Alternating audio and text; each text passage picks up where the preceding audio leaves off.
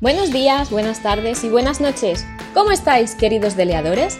Nosotros estamos genial, como siempre, y venimos cargados de cosas para vosotros. Coged un boli y un papel porque lo necesitaréis para todo lo que vamos a aprender. ¿Estáis listos?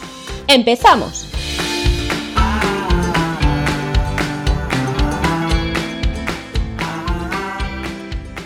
En este podcast vamos a hablarte de cómo puedes inscribirte en los exámenes y también de las nuevas fechas.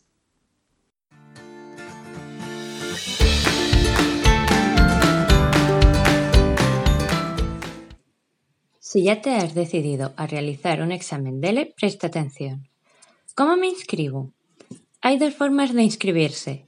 Presencial, en el propio centro en el que quieres realizar la prueba, eso fuera de España, o bien desde la página del Instituto Cervantes, solo para alumnos que se presenten al examen en España.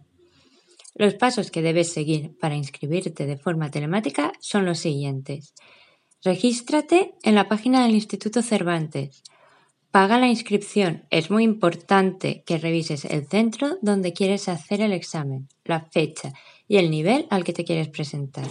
Busca el centro donde te quieres examinar.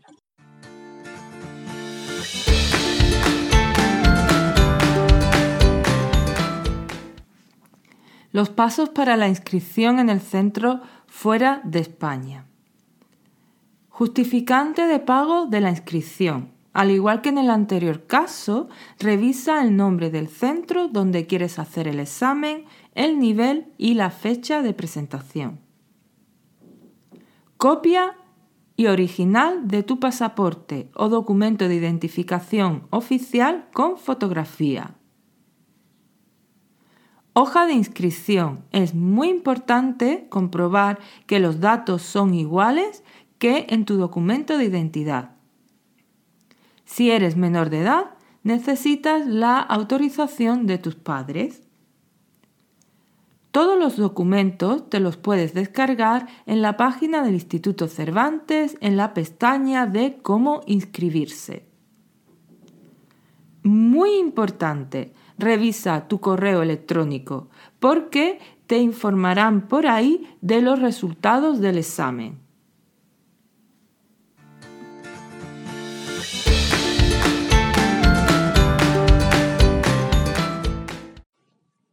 Con respecto a las fechas, este año 2020 está siendo un poco especial por el COVID-19. Durante algunos meses del primer semestre se suspendieron los exámenes de DELE, pero actualmente tenemos nuevas fechas e incluso convocatorias extraordinarias. Para estar actualizado, puedes verificar las fechas de examen disponible. Cuidado, porque hay dos fechas, fecha de inscripción para pagar y fecha de examen, el día del examen en sí. El día del examen es importante llevar el resguardo de inscripción, tu documentación y la convocatoria del centro en el que te inscribiste.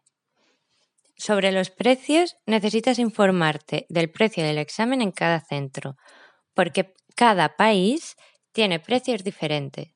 Además, dependiendo del nivel, el precio también cambia.